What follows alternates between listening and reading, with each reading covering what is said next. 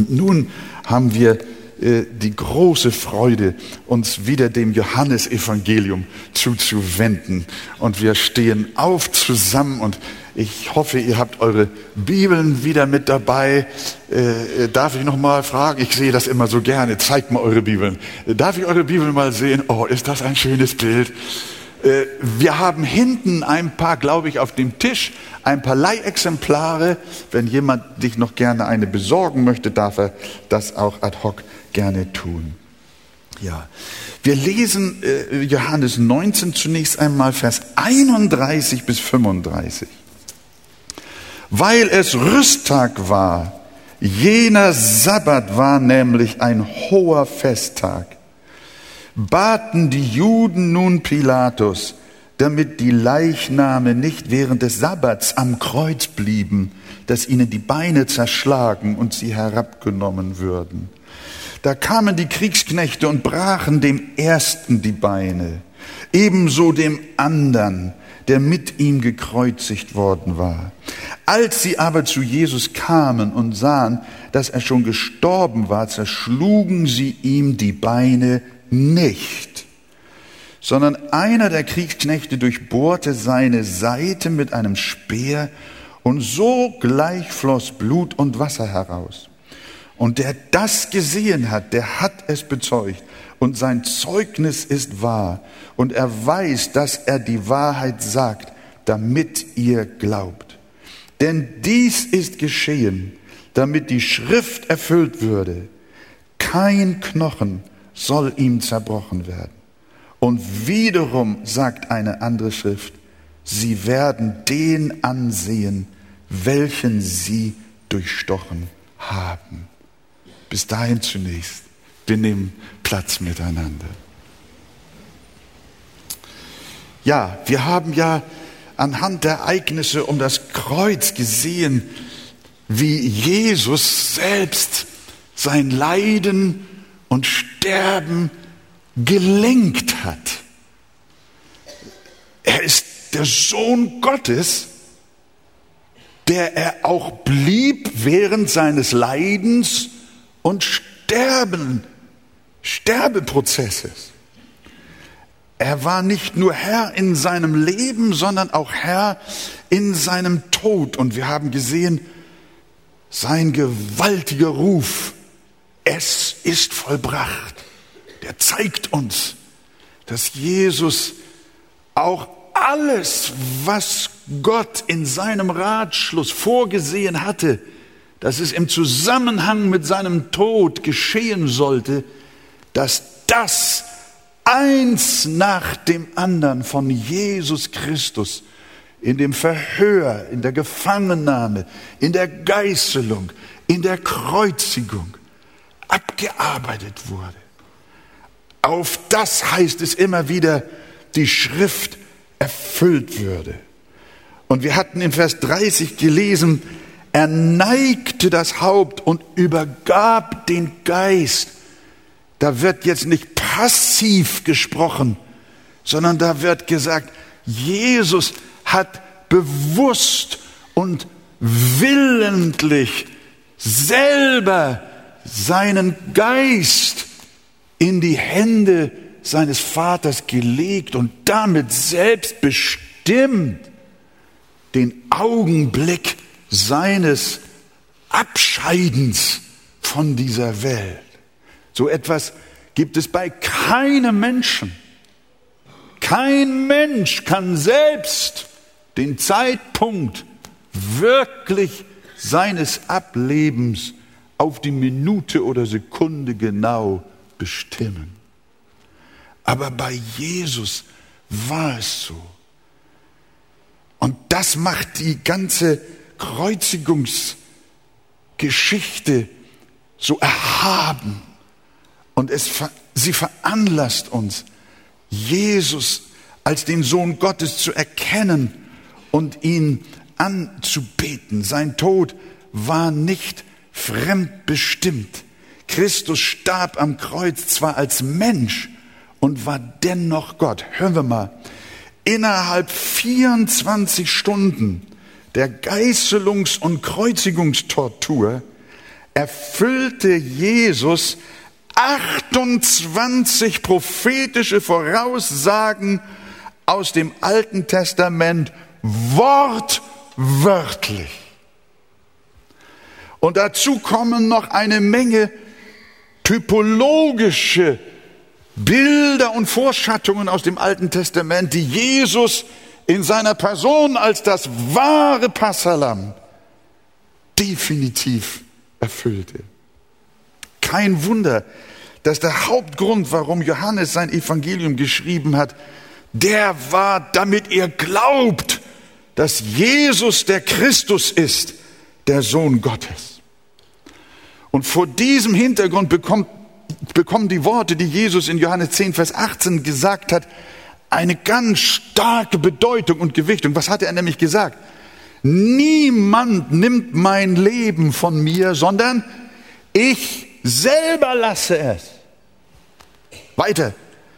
Ich habe Macht, es zu lassen und habe auch Macht, es wieder zu nehmen. Welcher Tote hat Macht, von sich aus sein Leben wieder zu nehmen? Es gibt nur einen. Und das ist Jesus. Halleluja. Das heißt, er war Meister seines eigenen Todes. Aber nicht nur das, sondern Jesus kontrolliert nun, wie wir gelesen haben, auch den Umgang mit seinem Leichnam. Wir lesen in Vers 31 und 32, weil es aber Rüsttag war, und die Leichname nicht am Kreuz bleiben sollten den Sabbat über, die drei, Jesus und die beiden mitgekreuzigten. Denn dieser Sabbat war ein hoher Festtag, Passa. Baten die Juden Pilatus, dass ihnen doch die Beine gebrochen und sie abgenommen würden. Da kamen die Soldaten und brachen dem ersten die Beine und auch dem anderen die Beine, der mit ihm gekreuzigt war.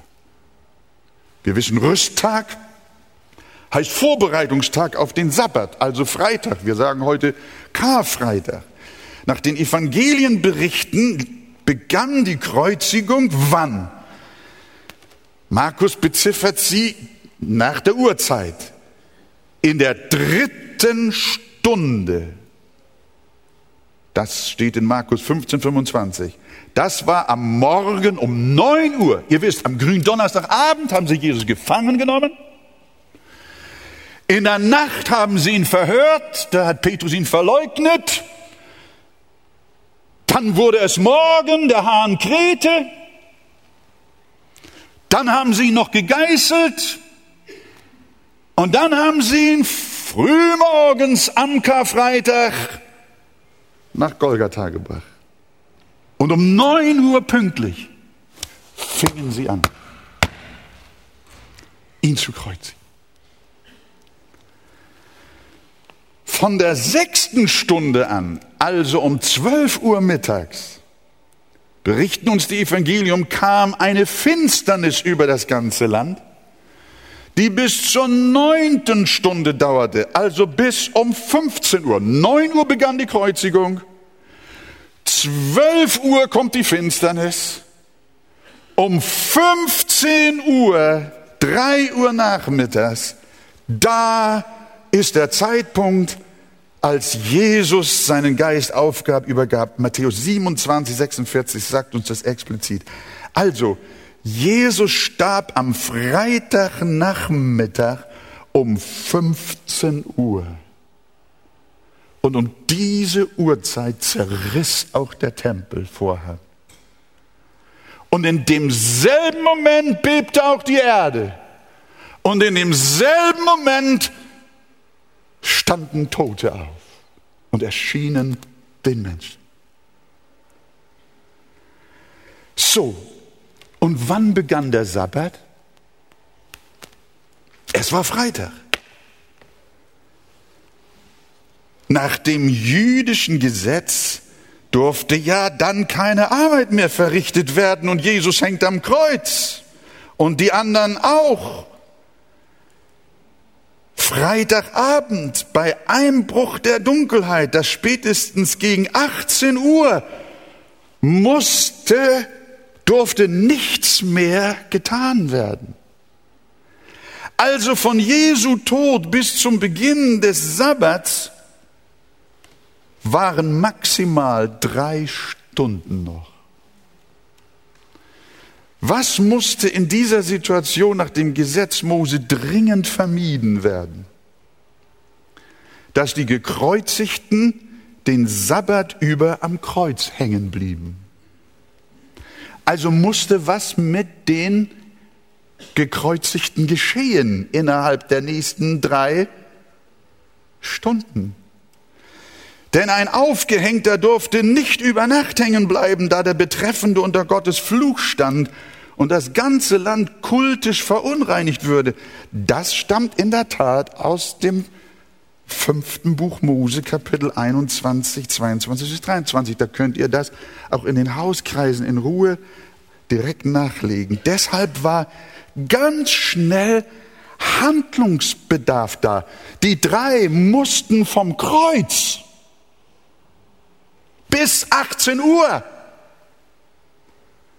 Und jetzt vor diesem Hintergrund nochmal, was Johannes schreibt. Weil es aber Rüsttag war, also Freitag vor Sabbat, und die Leichname nicht am Kreuz bleiben sollten den Sabbat über, baten die Juden Pilatus, dass ihnen die Beine gebrochen und sie abgenommen würden. Und da kamen die Soldaten und brachen dem ersten die Beine und auch dem anderen, damit ihm gekreuzigt war. Wozu sollten die Beine gebrochen werden? Damit die Gekreuzigten noch vor Sonnenuntergang sterben. Das war eine Nachhilfe zu ihrem Tod. Denn sonst hätten sie sie nicht abnehmen können. Sonst hätten sie hängen bleiben müssen. Man sagt, dass die Soldaten dabei einen Holzhammer oder eine Eisenstange benutzten. Und durch das Zerschlagen der Beine entstand im Körper ein so großer Schock, dass die Atmung der Opfer stockte und sie erstickten. Und das wollten die Juden auch mit Jesus tun. Mit allen drei. Natürlich keiner sollte hängen bleiben. Welch eine scheußliche Unverfrorenheit überhaupt von Seiten der jüdischen Führer. Auf der einen Seite begehen sie gemeinsam mit den Heiden einen Mord an einem unschuldigen Wohltäter und auf der anderen Seite befolgen sie peinlich genau das Zeremonialgesetz. Sowas nennt man Gesetzlichkeit oder besser gesagt Heuchelei. Nachdem die Beine der beiden Mitgekreuzigten zerschmettert waren, kamen die Soldaten auch zu, zu wem? Zu Jesus. Sie fingen bei dem einen an, zerschmetterten ihm die Beine und er starb. Sie schlugen den anderen und er starb. Und dann wollten sie es auch bei Jesus tun. Aber, Vers 33, schaut in eure Bibel. Als sie aber zu Jesus kamen, und sahen, dass er schon gestorben war, brachen sie ihm die Beine nicht. Oh, das hat mir gut getan. Ich habe mich darüber gefreut, dass sie meinem Heiland die Beine nicht gebrochen haben. Das ist, vielleicht ist es irgendwie emotional besonders. Er hat ja schon sehr gelitten. Sie brachen. Jesus war also schon vor den beiden Verbrechern zu seiner Rechten und Linken gestorben. Manche meinen, dass das wegen der seelischen äh, Sündenqualen war, die der Heiland ja äh, seitens der ganzen Welt auf sich genommen hat. Äh, das kann man ja natürlich irgendwo auch nachvollziehen, dass Jesus möglicherweise früher starb als diese rauen Verbrechergesellen. Äh, und weil er auch eine solche äh, seelische Last also zu tragen hatte. Andere meinen, dass Jesus früher als die Verbrecher gestorben ist, hänge mit seinem zarteren und nicht so athletischen Körper zusammen. Ich sag euch, Jesu Leib war kein Weichling. Wisst ihr, wer den Leib Christi bereitet hat? Einen Leib hast du mir bereitet. Und wisst ihr was? Es hat nie einen Leib auf Erden gegeben, der eine so starke gesundheitliche Konstitution gehabt hat wie der Leib Christi. Jesus war ein Mensch ohne Sünde. Nicht nur, weil er kein Laster hatte, sondern weil er nicht ein Kind Adams in diesem Sinne war. Er war Gottes Sohn. Und wir wissen, der Hebräerbrief sagt es genau, dass Jesus nicht ein einziges Mal krank war. In seinem Leibe war, nicht, war nie ein, ein Bacillus, nie ein Virus, nie Bakterien, nie eine Schwachheit. Krankhafte Art. Jesus war gesünder als seine Mitgekreuzigten. Und er hat körperlich wesentlich mehr Kraft gehabt als jeder andere Mensch möglicherweise. Denn die Sünde hat ihn nie geschwächt. Und doch stirbt er früher als die anderen beiden. Da stellt man sich die Frage, wie kann es sein, dass der, der das intakteste Immunsystem hatte, das je ein Mensch auf Erden besaß, wie kann es sein, dass er doch früher starb? Soll ich euch sagen, woran das lag? Es lag an Gottes Zeitplan. Es lag an Christi eigener Agenda. Er wollte früher sterben und übergab, wie wir gelesen haben, bereits um 15 Uhr seinen Geist. Ob die Verbrecher überhaupt bis 18 Uhr gestorben wären, steht nicht fest. Die Kreuzigten haben manchmal tagelang lebend gehangen. So früh war noch kein Gekreuzigter gestorben. Denn schaut mal, was in, äh, in Markus 15, Vers 44 steht. Pilatus aber wunderte sich, dass er schon tot ist. Der hat nicht damit gerechnet. Und rief den Hauptmann und fragte ihn, ob er, ob er denn schon lange gestorben sei. Warum starb Jesus so früh? Weil ihm nicht die Beine gebrochen werden sollten, weil das prophetische Wort in Erfüllung gehen sollte. Der große David muss unter der Kraft des Heiligen Geistes schon hunderte von Jahren zuvor schreiben im Psalm 34, Vers 21. Er bewahrt ihm Gott. Er bewahrt ihm alle seine Gebeine, dass nicht eines zerbrochen wird. Wisst ihr, was mich daran fasziniert? Wie auch hier wieder, irgendwo versteckt in den Psalmen, ein Wort vom Heiligen Geist einem sterblichen Mann gegeben wird. Und das bleibt dort stehen, Jahrzehnt um Jahrzehnt, Jahrhundert um Jahrhundert. Ja, es bleibt da bis zum heutigen Tage, damit auch wir sehen können, Gott erfüllt sein prophetisches Wort. Und das ist der Grund, warum Jesus früher starb als die beiden anderen. Es sollten ihnen nach der Verheißung nicht die Beine gebrochen werden. Ich weiß nicht, ihr sitzt da, als wenn euch das gar nicht so interessiert, aber ich persönlich bin unglaublich bewegt davon. Mich, mich rührt das zu erkennen, wie jedes Wort auch im Alten Testament eine so enorme Bedeutung hat. Wir haben auch gelesen, wie die Juden mit dem Passalam umgehen sollten. Hört mal, man soll es verzehren, steht dort bei Mose, aber keinen Knochen an ihm zerbrechen. Hier haben wir wieder eine Typologie auf Christus, weil er das wahre Passalam ist. Darum soll kein Knochen an ihm gebrochen werden. Hier sehen wir erneut, wie alles haargenau nach Gottes prophetischer Vorsehung abläuft. Jesus stirbt, bevor die Soldaten kommen. Und was tun sie? Sie brechen ihm nicht die Beine, aber einer der Soldaten, Vers 34, stieß anstelle die Beine zu zerbrechen mit dem Speer in seine Seite und sogleich kam Blut und Wasser heraus. Und Johannes schreibt, denn das ist geschehen, damit die Schrift erfüllt würde. Sie werden den sehen, den sie durchbohrt haben. Merkt ihr? Beine nicht zerschlagen, Schwert nehmen, in die Seite, durchbohren. Und sie werden den sehen, den sie zerstochen haben, steht im Alten Testament. Wow. Gewaltig. Was ist denn die Lehre daraus? Gottes Wort ist wahr. Es bewahrheitet sich in jedem Punkt. Du kannst dich auf die Heilige Schrift verlassen. Und mit seiner Durchbohrung war belegt, dass Jesus wirklich tot war und seine Beine nicht mehr zerschlagen werden brauchten. Denn aus einem noch lebenden Herzen kommen nicht gleiche Mengen Wasser und Blut heraus. Oft bezweifeln Menschen, dass Jesus wirklich tot gewesen sei. Sie meinen, er hätte nur eine schwere Ohnmacht gehabt oder wäre nur scheintot gewesen. Aber hier wird berichtet, dass die Soldaten noch einen Speer tief in die Seite Jesu gestochen haben und unzweifelhaft feststellten, dass der Leib des Herrn definitiv tot war.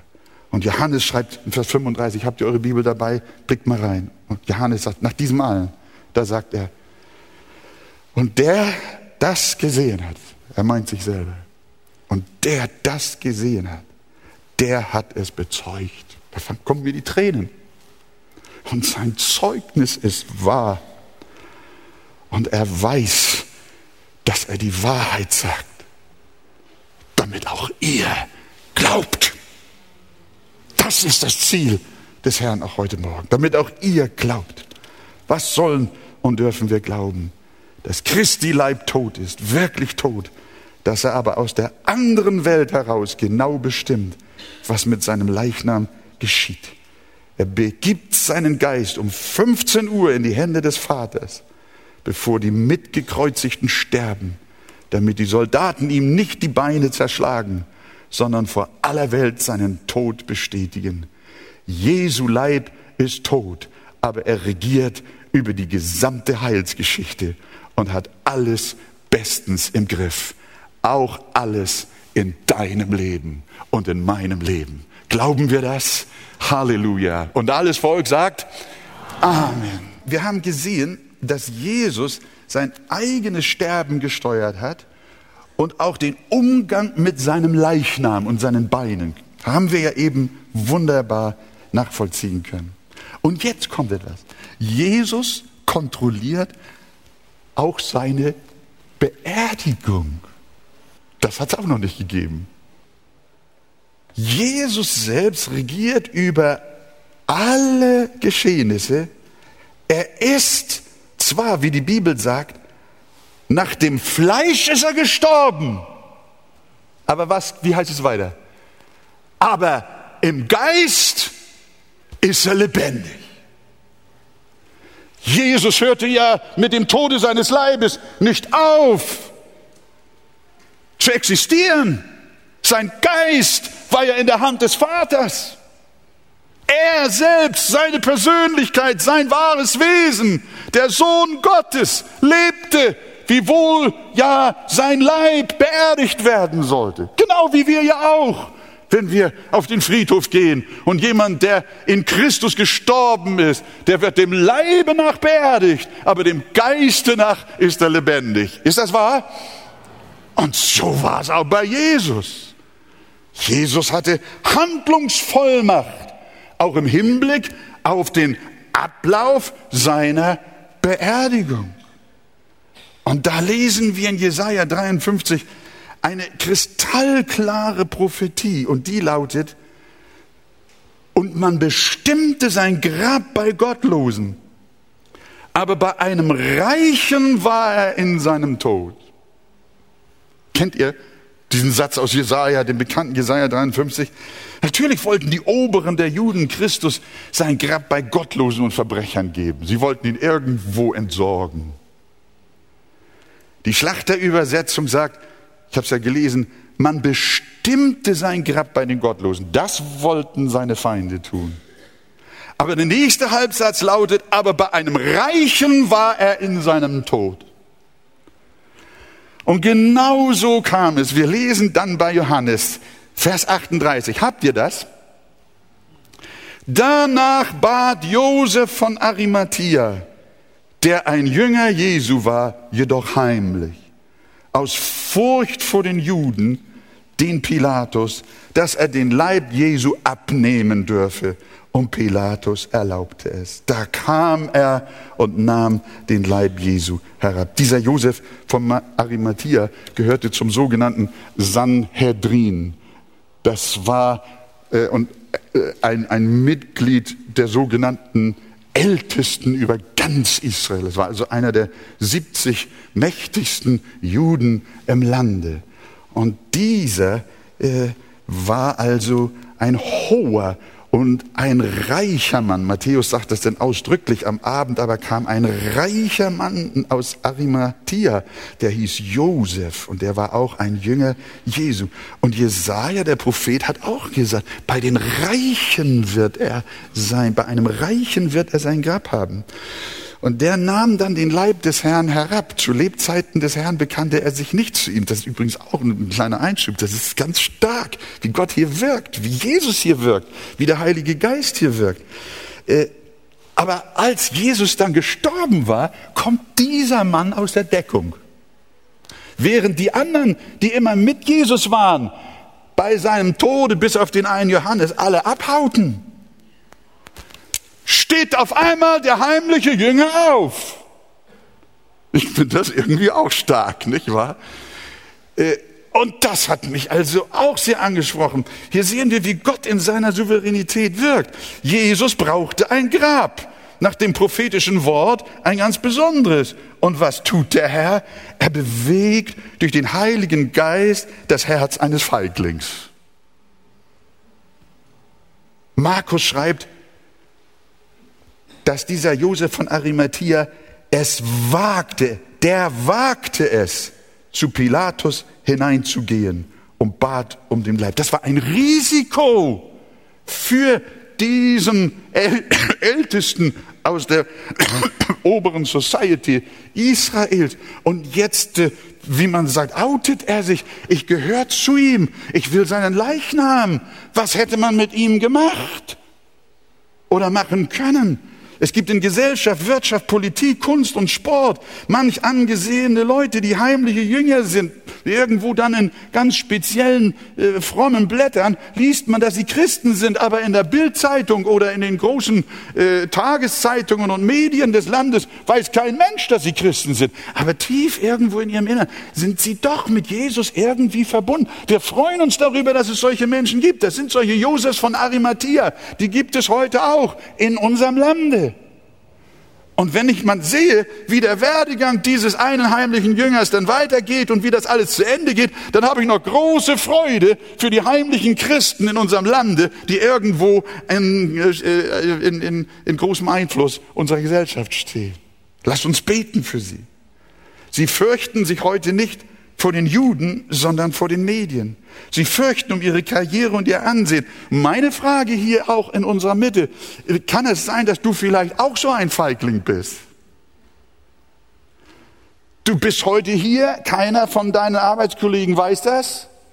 Und alle, die mit dir sonst so unterwegs sind, im täglichen Leben, da wo du dein Geld verdienst, da wo du deine Karriere machst, aber irgendwie sonntags, wo dich keiner sieht, manche Leute sagen, ja wissen Sie, haben Sie schon geschrieben, Herr Pastor, ich schaue Ihre Sendungen im Fernsehen, dann brauche ich nicht zur Kirche, denn wenn ich dahin gehe, sehen mich die Leute.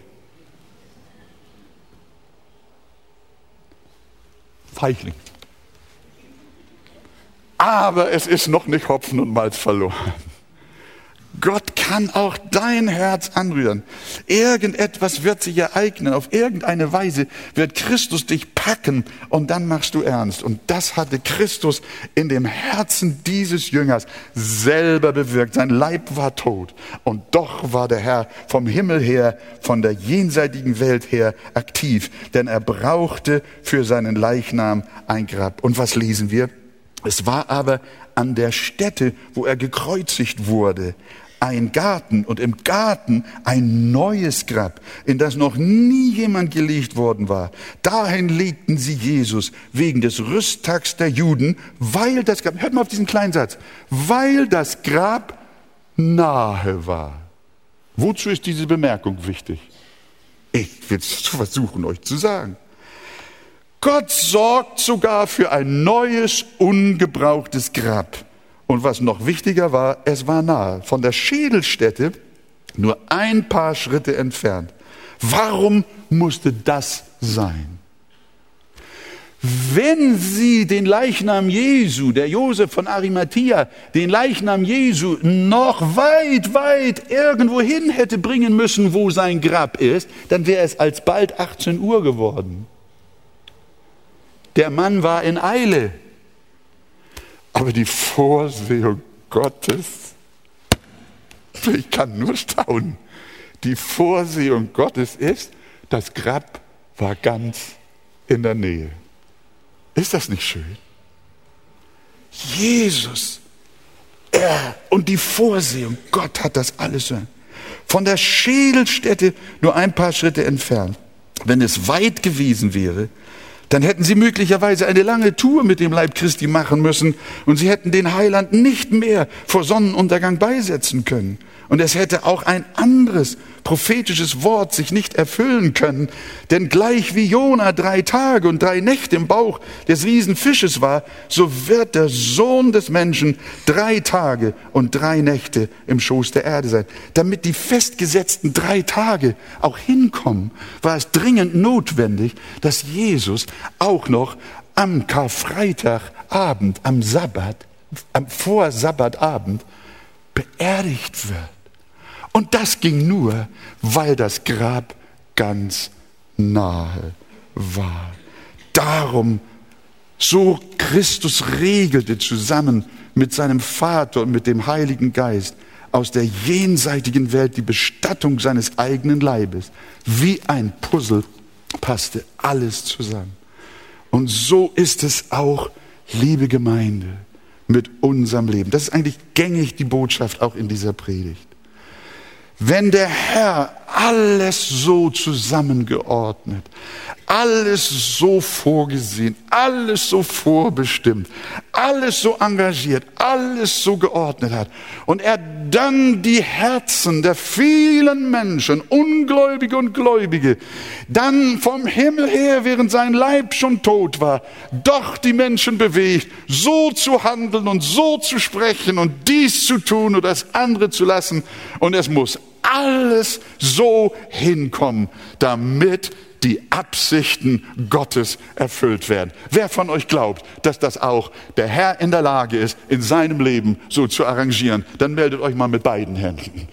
Halleluja. Ja, das ist wunderbar. Das freut mich, dass ihr das auch so seht. Macht euch das auch trostvoll. Macht euch das trostvoll. Da können wir doch entspannen. Ich weiß, unser Fleisch will immer panisch werden. Und wir werden immer von Ängsten geplagt. Wie wird alles werden? Und die Sorgen. Aber hier die Kreuzigungsgeschichte, wie der Leib Christi vom Kreuz abgenommen wurde, wie seine Beine nicht zerschlagen wurden, wie der Speer in seine Seite gehen musste, wie Blut und Wasser herauskam, wie dann der Josef von Arimathea aufwachte, der bislang sich geschämt hatte. Und es kam ja noch ein anderer dazu, die Zeit läuft mir davon. Wer war der Nächste? Das war Nikodemus, von dem steht auch, das war auch ein heimlicher Jünger. Eine ganze Nacht hatte Jesus mit ihm zugebracht. Oh, der Heiland hat sich einer einzelnen Person in Liebe zugewandt.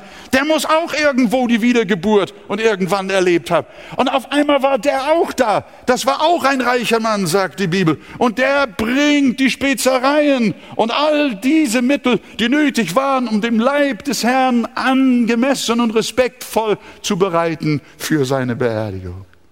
Es ist gewaltig. Und da kann ich einfach nur sagen, Mach dir keine Sorgen. Werde ich ins Pflegeheim kommen? Werde ich vielleicht dement? Werde ich Schmerzen beim Sterben haben? Wie wird alles sein? Was machen meine Kinder, wenn ich nicht mehr da bin? Mach dir keine Sorgen, so wie das gesamte Kreuzesgeschehen ein einziges Meisterstück Gottes ist und Christi, so ist auch dein ganzes Leben ein Meisterstück. Dein Leben ist ein Kunstwerk Gottes, individuell, so wie es kein zweites gibt. Sagst du Amen? Das ist gewaltig.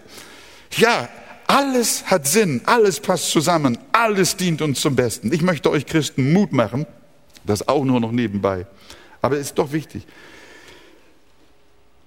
zu wagen, dem Heiland auch nicht nur euer Kleingeld zu geben. Josef von Arimathea gab dem Heiland sein teures Grab. Er dachte natürlich für immer. Ne? Natürlich, was soll er anders denken? Das ist der Grab für Jesus. Nicht? Er dachte für immer. Er opferte es ganz. Für ihn war das Grundstück weg. Das Grab war belegt. Er ahnte doch nicht, dass sein Grab nach drei Tagen wieder frei wird und er es wiederbekommt. Ich sage dir, du wirst staunen, gib dem Herrn, aber ehe du dich versiehst, hast dein Geschenk zurück. das ist doch wahr. Der Heiland will nur borgen von dir. Er will dir nichts nehmen, er will dich nicht erleichtern, sondern er möchte deine Liebe sehen, er möchte deine Bereitschaft sehen. Und wenn du ihm freudig gibst, was meint ihr, was so ein Grab damals wert war? In Felsen gehauen. Wer von euch ist mal in Jerusalem gewesen und hat das mögliche Grab Jesu gesehen mit dem großen Stein? Ich glaube, ihr erinnert euch sehr schön. Ich war auch voller tiefer innerer Bewegung. Das war eine teure Angelegenheit. Josef hat es weggegeben und hat nicht geahnt, er dachte, ist weg, weg ist weg. Aber Jesus hat es ihm drei Tage später zurückgeschenkt und hat gesagt, danke, danke, Josef, die Sache ist erledigt, ich bin wieder da. Halleluja. Oh, ihr Lieben, so ist unser Heiland. So, von Nikodemus haben wir schon gesprochen, Vers 39. Das will ich jetzt nicht nochmal wiederholen. Zum Schluss, das muss ich jetzt in etwas geraffter Form machen, aber das ist das Schönste jetzt. Jesus kontrolliert nicht nur sein Sterben, er kontrolliert nicht nur die Behandlung seines Leichnams, sondern und die Beerdigung, sondern er kontrolliert auch seine Auferstehung. Jetzt geht zu Johannes 20, Vers 1. Deswegen hatte ich euch vorhin aufstehen lassen aber nun bleiben wir sitzen. Am ersten Tag der Woche aber kommt Maria Magdalena früh, als es noch finster war, zum Grab und sieht, dass der Stein von dem Grab hinweggenommen war. Da läuft sie und kommt zu Simon Petrus und zu dem anderen Jünger, den Jesus lieb hatte, und spricht zu ihnen. Sie haben den Herrn aus dem Grab genommen und wir wissen nicht, wo sie ihn hingelegt haben. Nun gingen Petrus und der andere Jünger hinaus und begaben sich zu dem Grab. Die beiden liefen aber miteinander und der andere Jünger lief voraus, schneller als Petrus. Johannes, ich will ihm nicht unterstellen, dass äh, Johannes damit protzen wollte, dass er ein besserer Jogger war äh, als, als Petrus. Ich könnte mir vorstellen, Petrus war vielleicht ein bisschen älter und, äh, nee, ja, und Johannes ein bisschen jünger. Auf jeden Fall hat er das da so angemerkt. Und Johannes beugt sich als erster ankommend ins Grab hinein und was sieht er da? Da ist nicht die Rede vom Stein, da ist nicht die Rede von den Felsen oder von irgendetwas, sondern und sah die leinenen Tücher da liegen. Ging jedoch nicht hinein. Da kommt Simon, der ihm folgte und geht in das Grab hinein. Und was sieht er? Ihm fällt dasselbe auf, was auch dem Johannes auffiel, nur beim Hineinschauen. Und Petrus geht rein und guckt. Was stellt er da fest? Was sieht er da? Vers 6, 20, Johannes 20, Vers 6. Die Tücher da liegen und das Schweißtuch, das auf seinem Haupt war, nicht bei den Tüchern liegen, sondern für sich zusammengewickelt an einem besonderen Ort. Das ist ja interessant. Das ist wie bei meiner Frau zu Hause. Da ist die Bettwäsche auch immer zusammengelegt und geordnet. Äh, Stapel für Stapel. Die Leinentücher waren nicht über den ganzen Grabraum versprengt, sondern wie einige Übersetzungen schreiben, sie waren hingelegt. Die Tücher für die Arme, die Grabtücher für die Beine und für den Leib, die waren hingelegt und das Schweißtuch, das für das Haupt verwendet war, das war extra zusammengewickelt und daneben beiseite gelegt. Was für eine Ordnung. Das sieht nicht danach aus, als ob Diebe da gewesen sind. Sie hätten gewiss den Leichnam mit Samt den Leinentüchern hinweggenommen. Und wenn sie ihn ohne die Tücher haben wollten, dann hätten sie sie gewiss nicht wie eine ordentliche Hausfrau ihre Bettwäsche zusammengelegt. Die Frage bleibt, warum beschreibt Johannes das alles so genau? Petrus kommt da als erster, nein, er kommt als erster, guckt von draußen rein und sieht die Leinentücher. Petrus kommt hinterher, geht aber gleich ganz rein. Was fällt ihm auf? Die Leinentücher. Darin bestand eine klare Botschaft. Die Tücher sprechen eine klare Sprache. Da ist keine Hektik, da ist kein Kampf. Es war Jesus selbst, der mit seiner eigenen Hand die Leinentücher in Ruhe geordnet hat. Denn er wollte das auf, das Grab aufgeräumt verlassen und es dem Josef von Arimathea ordentlich zurückgeben. Wie lauteten die Worte, die wir schon gehabt haben? Ich habe Macht, mein Leben zu lassen und habe Macht, es wiederzunehmen. Es war Christus selbst, der sich am Ostermorgen sein Leben selbst wiedergab. Ja, Jesus kontrollierte nicht nur sein Sterben, nicht nur seine Beerdigung, sondern auch seine Auferstehung. Er ist Gott und hat alles in seiner Hand, auch den Augenblick der Auferstehung und wie alles geordnet drumherum geschehen soll. Stellt euch mal vor, was Petrus da vorfindet. Ein leeres Grab, ein abwesender Christus, sauber gelegte Grabtücher, das Kopftuch gefaltet, extra daneben und ein weggerollter Stein. Das alles, jedes Detail ruft doch nichts anderes als Auferstehung, Auferstehung, Auferstehung. Jesus ist nicht mehr tot, sondern er ist lebend. Halleluja. Sagt ihr Amen? Oh, ich muss euch sagen, ich finde schade, dass das Johannes-Evangelium jetzt bald zu Ende ist. Ich finde, Johannes hätte noch mehr schreiben müssen. Das macht mir solche Freude, dem allen so nachzugehen und sich daran so zu ergötzen wie das Geschehen, besonders jetzt auch um Kreuz und Auferstehen, stattgefunden hat und in Verbindung mit all dieser wunderbaren prophetischen Schrift im Alten Testament. Und dann lesen wir in Johannes 20, Vers 8. Da ging auch der andere Jünger hinein. Hör mal jetzt schon mal. Schaut euch das mal an. Und wenn ihr wollt, dürft ihr auch weinen. Da ging der andere Jünger hinein, Johannes, der zuerst zum Grab gekommen war und sah und glaubte. Er sah die Tücher und glaubte.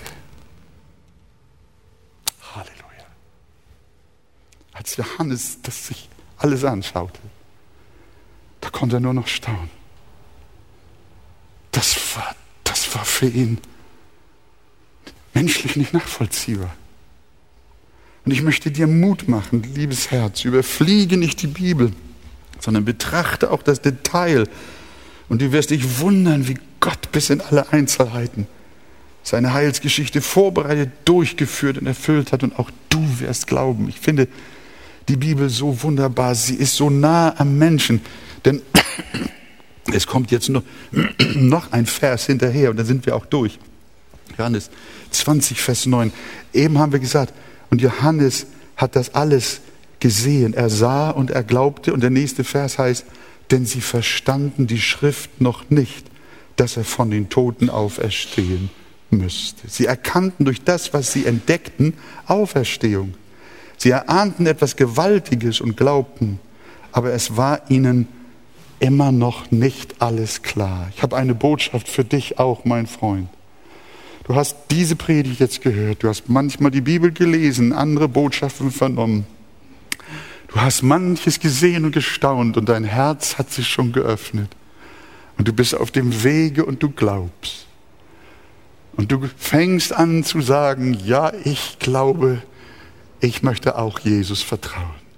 Aber dann kommt da irgendetwas, was du noch nicht alles verstehst. So wie auch Petrus und Johannes. Die haben gestaunt, sie haben geglaubt, aber sie haben noch nicht alles erkannt. Aber ich will dir Mut machen. Wenn du auf diesem Weg des Glaubens dich begibst, dann wird der Herr dich von einem Erlebnis des Staunens in das andere bringen. Und immer mehr wird der das Heil Gottes in Jesus Christus aufgeschlossen. Und mehr und mehr wird er dein Eigentum und du sein Eigentum. Dein Glaube wird wachsen.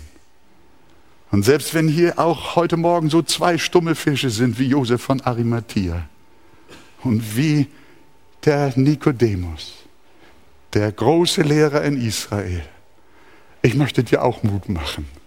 Steh auf und bekenn dich zu Jesus. Schau doch, schau hinein in Gottes Wort, was Gott da für dich getan hat. Und fang an zu glauben. Und deine Seele wird gerettet sein in Ewigkeit.